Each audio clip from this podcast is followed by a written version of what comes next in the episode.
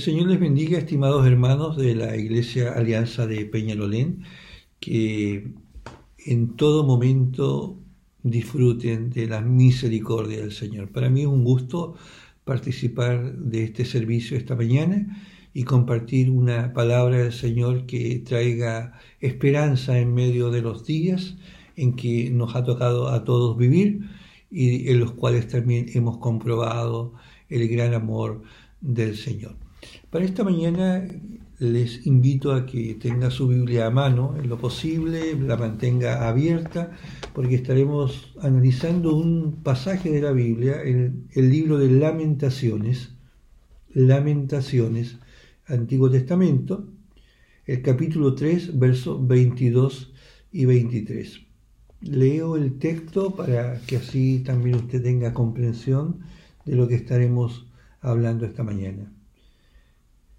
Dice, por la misericordia de Jehová no hemos sido consumidos, porque nunca decayeron sus misericordias.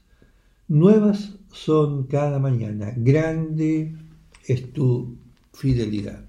Un texto que para mí es uno de los pasajes más extraordinarios de, la Biblia y voy a explicar en unos segundos más por qué lo considero así.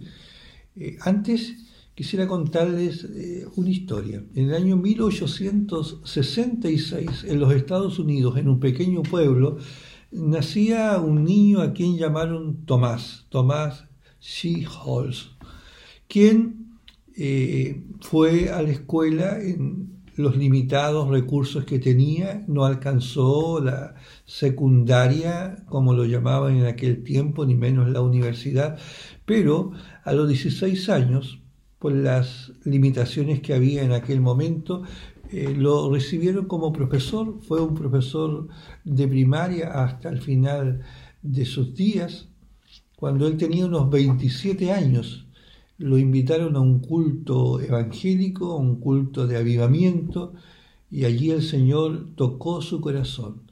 Él fue obediente a este llamado que el Señor le estaba haciendo y entregó su vida al Señor en servicio, obediente, al punto que hasta el final de sus días él sirvió como ministro metodista con un testimonio grande y elocuente. Eh, vivió una vida alegre, agradecida del Señor, pese a que era inválido y tenía poca posibilidad de desplazamiento. Eh, no obstante, se le veía una persona muy contenta. Además, tenía la capacidad de ser autor de, de poemas y escribió, dice sus biógrafos, unos 1200 poemas. Uno de ellos sobresale entre todos, eh, porque lo musicalizaron, le pusieron música, eh, impresionó a quien lo leyó y le puso una música que al ser publicado se convirtió en uno de los signos más hermosos y predilectos de la cristiandad hasta el día de hoy. Al final de su vida, Tomás Chisholm escribió palabras de testimonio donde expresaba que pese a la vida que tuvo de deterioro físico eh, y que lo mantuvo durante todo su periodo, él no dejaba de registrar la gran fidelidad, la inquebrantable fidelidad de Dios que guarda los pactos y que ha dado demostraciones del cuidado proveedor, atento, y para eso él decía sentirse lleno de asombro y agradecimiento. Personalmente, a mí me encanta una frase del himno que quiero mencionarles. El himno en una de sus frases dice, nada me falta, pues todo provees. Nada me falta, pues todo provees. Pienso que una frase como esa debería ser un testimonio de todo hijo del Señor. Y este himno se escribió basado en el texto que tenemos de meditación esta mañana. La mayoría de nosotros conocemos este himno, posiblemente lo tarareamos, lo cantamos de memoria. Tomás Chihol lo escribió simplemente y lo tituló Grande es tu fidelidad. Un hermoso himno. Y hay algo de paradoja en la forma en que usamos este himno. Generalmente tendemos a cantarlo después que hemos experimentado bendiciones del Señor, eh, lo cantamos con alegría, lo cantamos en bodas, en graduaciones, al final de cada año, cuando miramos hacia atrás y vemos cómo la mano de Dios nos ha guiado día a día, el digno apropiado es grande es tu fidelidad. Este amado himno que con tanto ánimo lo canta el pueblo de Dios porque efectivamente le ha animado, se basa en el texto que tenemos esta mañana. Es un texto que surge de un momento crítico en la vida de Israel, quizás el periodo más bajo y deprimente de esta nación. La palabra lamentaciones viene de, la expresión queja con llanto, tiempos de aflicción, muestra de aflicción. El libro se llama así, Lamentaciones.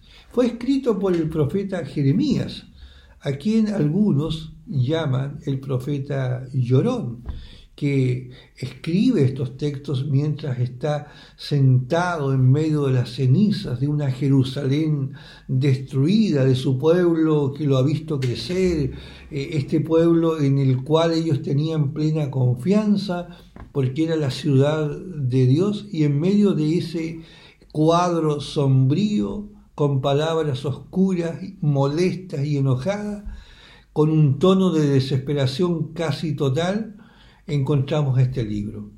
Durante la mayor parte del libro no hay una palabra de esperanza ni un rayo de luz frente a la situación que están viviendo.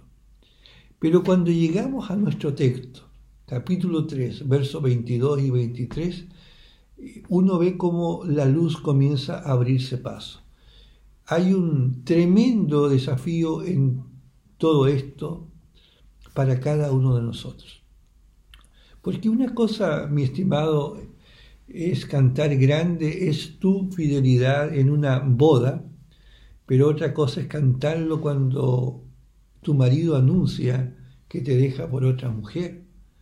Todos Cantamos este himno cuando nuestros hijos se gradúan de la universidad y estamos plenos de gozo por su desarrollo que han alcanzado, pero qué difícil es cantar grande es tu fidelidad cuando esos mismos hijos abandonan la fe cristiana, se vuelven rebeldes y no quieren nada con Dios ni con la familia. Con mucho gusto lo cantamos cuando una operación ha sido un éxito. La pregunta es si tenemos el mismo ánimo de poder cantar este himno cuando estamos sepultando a un ser querido que ha fallecido de cáncer frente a ningún tratamiento que haya sido efectivo. Este texto, por lo tanto, no es una respuesta a los misterios de la vida. Visto así, no podemos eh, encontrarlo como respuesta a la vida.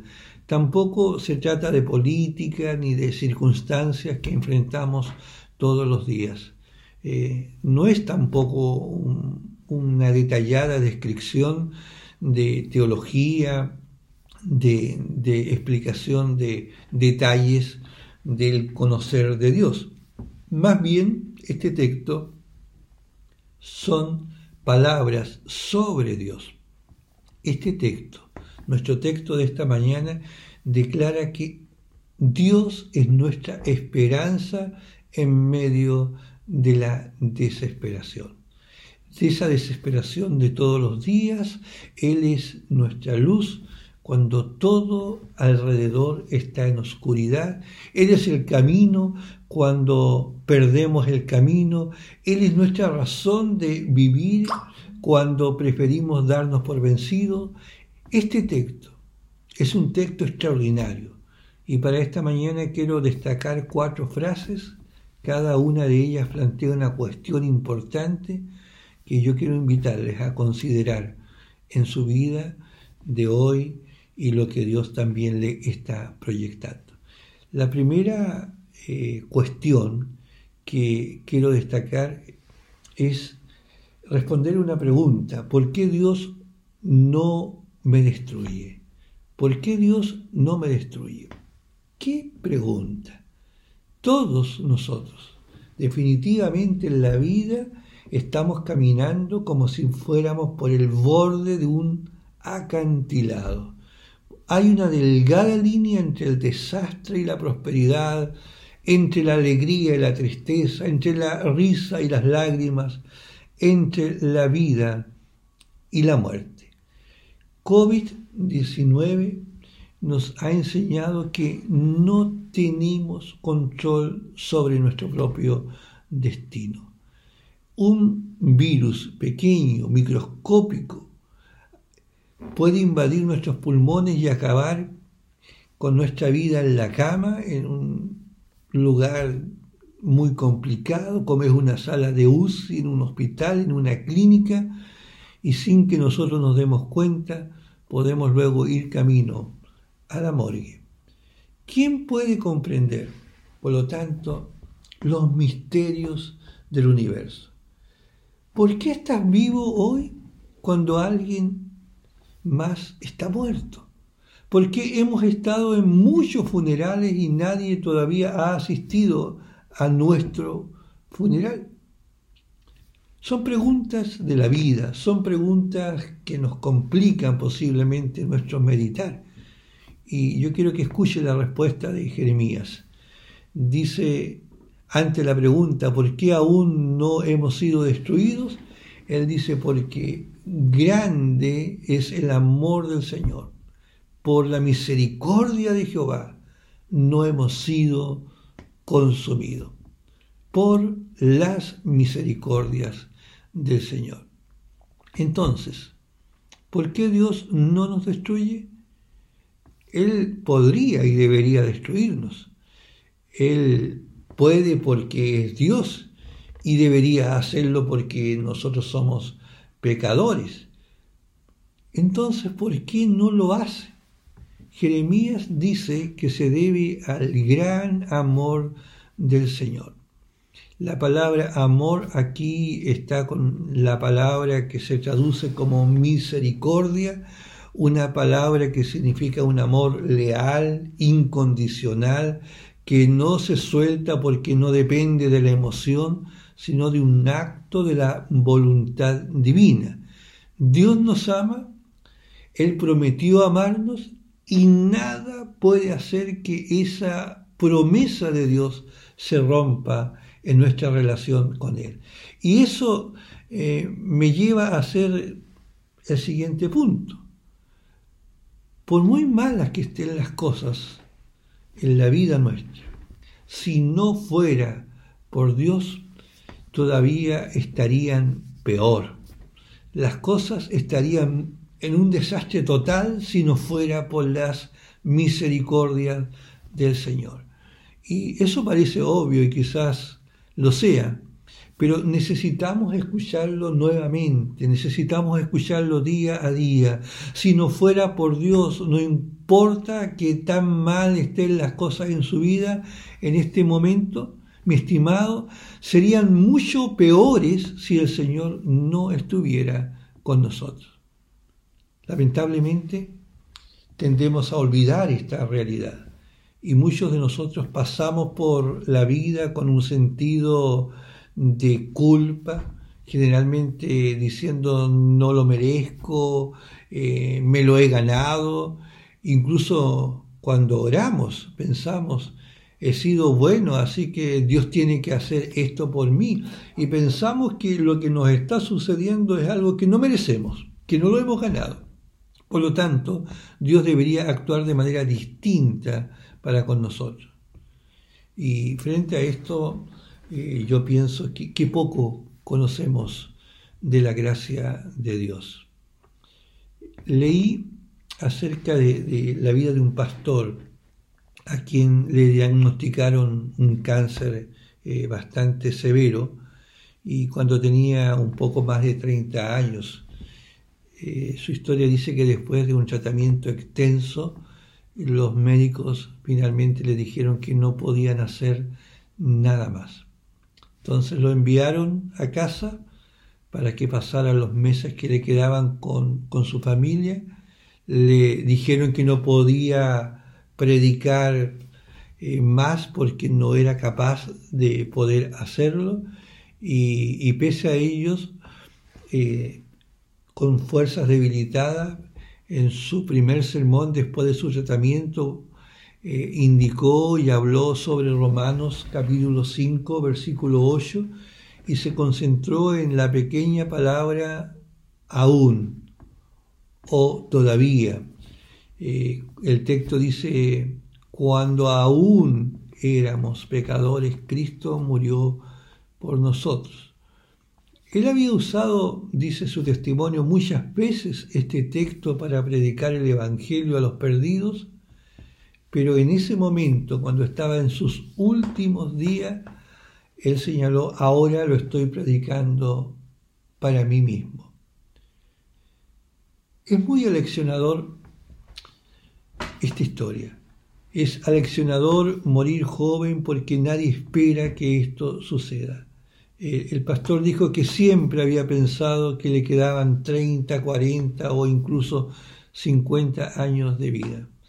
Eh, eso significaba que tenía, según él, mucho tiempo para deshacerse de sus malos hábitos, de sanar relaciones rotas, de crecer en su caminar con Dios, pero a los 30 años se estaba dando cuenta que no tenía tiempo suficiente. Poco a poco esta verdad fue abriéndose paso en su vida, se dio cuenta de que no tendría más tiempo para mejorar y tenía que enfrentarse con el Señor, con todas sus faltas, con todos sus defectos, con todos esos hábitos que todavía estaban ahí y con algunas relaciones no curadas. Definitivamente el tiempo no estaba de su lado. Dijo que no tenía miedo de morir, pero también señaló que no estaba listo, que había vivido un momento terrible y había lecciones que él había aprendido de esa experiencia. Especialmente aprendió a depender de la gracia de Dios. Y ahí es donde entra esta pequeña palabra, aún o todavía. Eh, él estaba a punto de partir a la eternidad, salir de, de este mundo, saldría a la eternidad y saldría aún como pecador. La única esperanza del cielo no era la mejor persona, no era el mejor crecimiento espiritual que él había tenido y este testimonio termina diciendo que él por primera vez en su vida comprendió la gracia de Dios. No solo de manera teórica, sino que de manera práctica, personal y totalmente. La gracia de Dios. Y mi estimado, si la gracia de Dios no era suficiente, entonces Él estaba en problemas. Si la gracia de Dios para nosotros no es suficiente, aún todavía estamos en problemas porque no hay tiempo suficiente para superar nuestra vida. ¿Cuál es nuestra única esperanza ante la muerte. Nuestra esperanza radica en el hecho de que la gracia de Dios nos alcanza mientras aún somos pecadores. Nos salva como pecadores. Nos mantiene incluso cuando fallamos y cuando morimos es esa misma gracia que nos lleva delante de la presencia del Señor.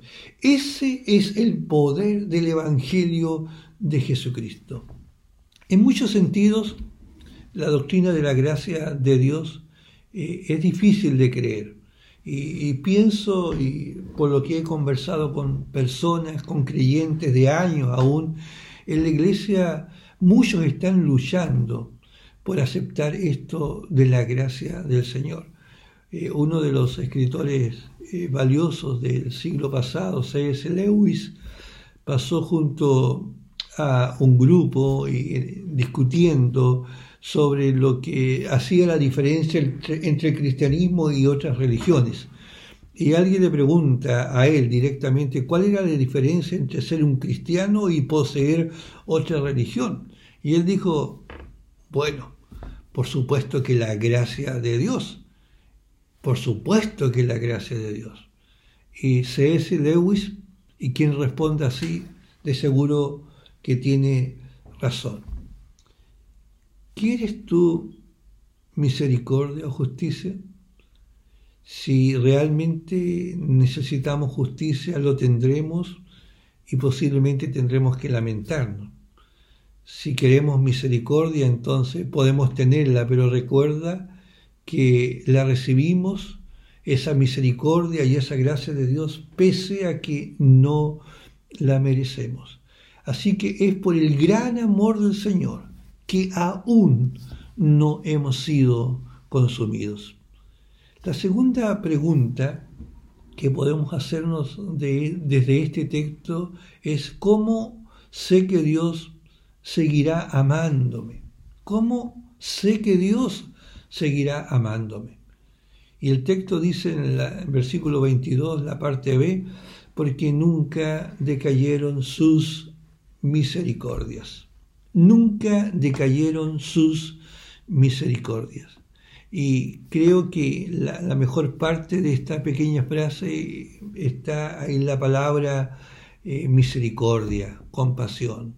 Y, note el texto, al menos la versión español, está en plural, misericordias.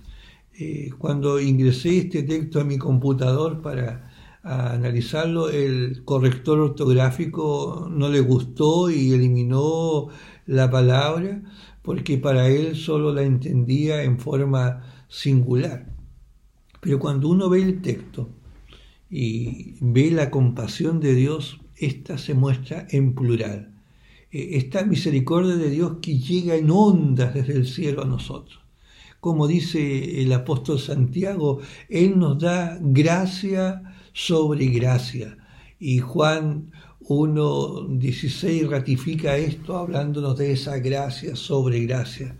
Pero muchos de nosotros, lamentablemente, hemos perdido el sentido de gratitud por nuestras bendiciones. Y eh, en esto eh, especialmente uno lo ve en que las simples bendiciones que recibimos del Señor día a día no son valorizadas como deberían serlo. Eh, uno escucha continuamente expresiones que están quejándose y durante la mayor parte de la vida uno dice no, no sucede nada maravilloso. Eh, conversaba con alguien tiempo atrás y me decía, a mí no me ha sucedido en la vida nada maravilloso. Decía de manera categórica y enfática, eh, no observaba nada que le pareciera maravilloso. Así que mientras nosotros tenemos esa actitud, posiblemente pasaremos la mayor parte de nuestros días esperando que algo suceda y nos colocamos quejumbrosos porque según nuestro raciocinio nada extraordinario nos está sucediendo. Mientras tanto, mientras tanto, cada mañana sale el sol y no lo estamos viendo. Un amigo te saluda y no te importará. Tus hijos se reirán pero tú no sonreirás. Las flores se pondrán radiantes en su florecimiento, la nieve blanca cubrirá las montañas y tu esposo te ofrecerá un buen masaje en la espalda, el coro puede cantar el himno, el coro favorito y a pesar de todo aquello que es común o lo hemos visto antes, lo hemos escuchado antes eh, en nuestra vida, eh, lo perdemos porque no tenemos agradecimiento. Ya somos bendecidos. Y cuán fácil olvidarse es que nosotros tenemos estas bendiciones. Muy fácil olvidarse de que ya somos bendecidos. Eh, recuerdo a, una pareja que vino a verme, una pareja joven, eh, radiante, eh, los dos eran conocidos, pese a ello no sabía mucho de sus problemas, uno los veía en el templo así, floreciente, lleno de frescura y de éxito, de, prosperidad, pero en esa entrevista poco a poco fue surgiendo un diálogo que se transformó en una discusión entre los dos y se puso sobre la, eh, la mesa un tema latente que estaba sucediendo en ellos. No tenían ningún modo de acercamiento, tenían un problema presente en su vida con un poco de gracia y paciencia, eh, tratamos de resolver eh, al menos ese momento y cuando vi al esposo vi un rostro contorsionado y me decía no estoy feliz con lo que me está pasando. Así que le pregunté, ¿y qué estás pensando? Y él dijo, no estoy bien, no estoy feliz, no soy una persona feliz. Hablamos un momento y las cosas efectivamente para el criterio de ellos no eran perfectas eh, y su matrimonio era un, desastre, eh, no estaban felices. Eh, y en medio de la conversación de pronto él dijo que hacía unos años él se había sanado de un cáncer muy invasivo y lo superó y era un sobreviviente de él y hizo recuerdo de, ese momento. Y para mí fue una ventana que se abrió y lo miré a ambos y sentado ahí en mi escritorio y me dirigí al marido diciéndole, eh, mire, yo paso todos los días hablando con personas con problemas, eh, moribundos, enfermos, y Lamentablemente en el año eh, sepultamos a muchas personas que mueren de cáncer. Y mírate, le dije, tienes una esposa encantadora, un buen matrimonio, hijos maravillosos, tienes un buen trabajo, ambos tienen un gran futuro por delante, has sido curado del cáncer. La mayoría de las personas que vienen a nuestro templo eh, con cáncer o conocen a alguien con cáncer están orando para que sean sanados. Y mirándolo fijamente a los ojos le dije, mira, tú has sido sanado del cáncer, eres, eres un afortunado, has vencido todas las probabilidades de la vida y ahora no estás contento porque las cosas no son perfectas. Queridos hermanos, así muchas veces es la vida. Posiblemente el Señor nos ha sacado de momentos demasiado críticos y lo único que hoy deberíamos hacer es ponernos de rodilla todas las mañanas agradeciendo a Dios por todas sus bendiciones, por sus múltiples misericordias. Dios ha sido tan bueno con nosotros que no deberíamos volver a quejarnos nunca más. Posiblemente algunos de ustedes esté sonriendo en este momento frente a lo que les estoy planteando. Y yo creo que tienen que estar de acuerdo conmigo. Hermano, hemos sido muy bendecidos. Ya somos bendecidos. Querido hermano, querida hermana, ya somos bendecidos. No esperes más. Si tan solo abriéramos nuestros ojos para ver lo que Dios ha hecho por nosotros, de ver que su compasión nunca ha fallado, nuestra vida debería rendirse en adoración delante de Él. La tercera pregunta nos lleva a otro momento en esta historia. Y la pregunta que nos hacemos es, ¿cuándo Dios me dará lo que necesito? ¿Cuándo me dará Dios lo que necesito? Y el texto en el versículo 23 comienza diciendo, porque nuevas son cada mañana. Se está refiriendo a la misericordia de Dios y dice que estas son nuevas cada mañana. Y estas palabras son de plena esperanza para los santos temerosos del Señor. Las misericordias de Dios son nuevas cada mañana. Y pienso que la historia de Israel, la experiencia de los hijos de Israel en el desierto ilustra este principio. Si uno lee el libro de Éxodo, eh, vemos esa historia. Ellos acaban de cruzar el mar rojo, eh, ha ocurrido un tremendo milagro. Y después que el milagro ocurre de las aguas divididas, el ejército eh, egipcio muriendo detrás de ellos, ellos comenzaron a quejarse. Y en medio del desierto están diciendo, ¿por qué nos trajiste aquí? Allá en Egipto teníamos comida, teníamos esto y tenemos aquello. Aquí nos vamos a morir de hambre, no tenemos ninguna esperanza. Y dice la historia que Moisés, con la característica paciencia que tenía, fue delante del Señor y le dijo, Señor, tengo problemas con tu pueblo. Y Dios le dijo, diles que se preparen, porque les voy a dar comida. La historia dice ahí en el libro de números que el Señor les dio comida, envió maná, lo relata el Éxodo, maná todos los días, codornices volaron una noche eh, y ellos pudieron alcanzar los números 11, 31, dice que los pájaros estaban a un metro del suelo en todas las direcciones y por la mañana los judíos encontraron el suelo con esta provisión de alimento. Y las instrucciones del Señor fueron muy específicas. Le dijo Dios, salgan y consigan todo lo que necesiten para ustedes y su familia, pero no recojan más de lo que necesitan. ¿Por qué?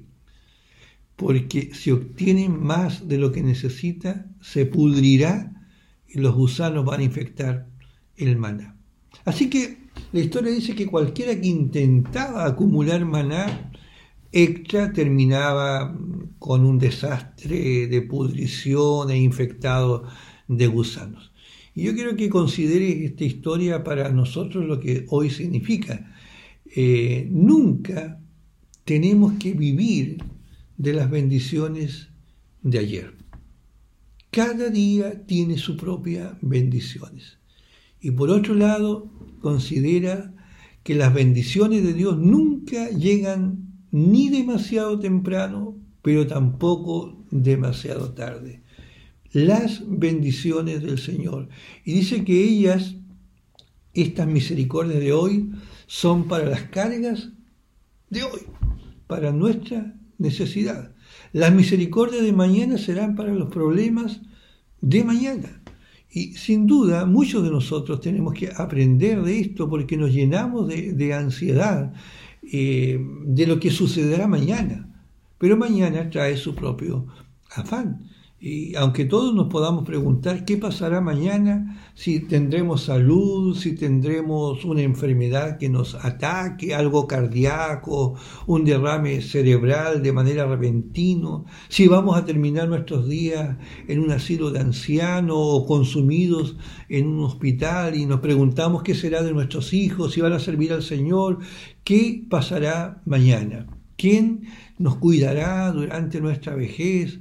Y los solteros se estarán preguntando con quién me voy a casar o si me casaré algún día. Y las parejas casadas miran todos los divorcios que ocurren a su lado y se preguntan si ellos lograrán permanecer hasta el final de sus días. Así que a todos nosotros nos preocupan eh, cosas puntuales y nos preguntamos dónde estaremos dentro de 10 años. Y yo quiero que aprendamos la lección de Lamentaciones 3:23, que dice que las misericordias de Dios llegan día a día. Las misericordias de Dios llegan cuando lo necesitamos, ni antes ni después. Dios nos da lo que necesitamos hoy estimado hermano y hermana, si necesitas más, Él te dará más. Cuando necesitemos algo, algo extra a nuestra vida, Él también nos lo dará. Él nunca nos dejará nada pendiente de lo que realmente necesitamos. Así que escudriñemos nuestros problemas y miremos dentro de ellos descubriendo cómo las misericordias de Dios están ocultas para nuestra realidad presente. Y la última pregunta es, ¿cuál es mi esperanza para el futuro? ¿Qué espero yo del futuro? El versículo 23 al final dice, grande es tu fidelidad. Y este fue el texto que llevó a Thomas Chisholm escribir el poema que se convirtió en este himno tan querido para nosotros en cada continente donde se canta. Eh, aquí hay una forma sencilla de enfocar eh, su verdad. Eh, nuestra inconstancia es grande, grande es nuestra inconstancia, pero grande es tu fidelidad. Podemos cansarnos, pero nuestro Dios nunca se cansa. Podemos darnos por vencido, pero nuestro Dios no se da por vencido. Podemos vacilar, pero nuestro Dios no vacila. Podemos fallar mil veces, pero nuestro Dios no falla ni siquiera una vez. Dios nunca le ha fallado a nadie todavía. Y no eres tú lo suficientemente importante como para que Él haga una excepción ahora en tu vida. Repasemos las cuatro preguntas y veamos la respuesta de Dios. ¿Por qué Dios no me destruye? Porque grandes son sus misericordias. Por el gran amor de Dios no hemos sido consumidos. ¿Por qué sé que Dios seguirá amándome? Dice el texto, porque sus misericordias nunca fallan. ¿Cuándo me dará Dios lo que necesito? El texto dice, nuevas son cada mañana. ¿Cuál es mi esperanza para el futuro? El texto termina diciendo, grande es tu fidelidad. Al finalizar, me gustaría compartir una palabra más de C.S. Lewis, este escritor británico, y él dijo, el que tiene a Dios y muchas otras cosas, no tiene más que el que solo tenga a Dios. Él está diciendo, podemos tener muchas cosas, pero definitivamente solo tenemos a Dios. La mayoría de nosotros sí tenemos muchas cosas. Tenemos dinero, tenemos seguridad, tenemos amigos, tenemos familia, tenemos una iglesia, pero ¿tienes a Dios en tu vida? Si usted lo hace centro en su vida, entonces muchas otras cosas no importan de una forma u otra. Si tienes a Dios y si conoces a Jesucristo, tienes suficiente porque nuestro Dios es fiel. Podemos confiar en Él, podemos confiar en Él mañana. No temas, Hijo del Señor, porque grande es su fidelidad. Por la misericordia del Señor no hemos sido consumidos. Que el Señor te bendiga y derrame abundante bendición y que puedas cantar con convicción, grande Señor es tu fidelidad. Dios le bendiga.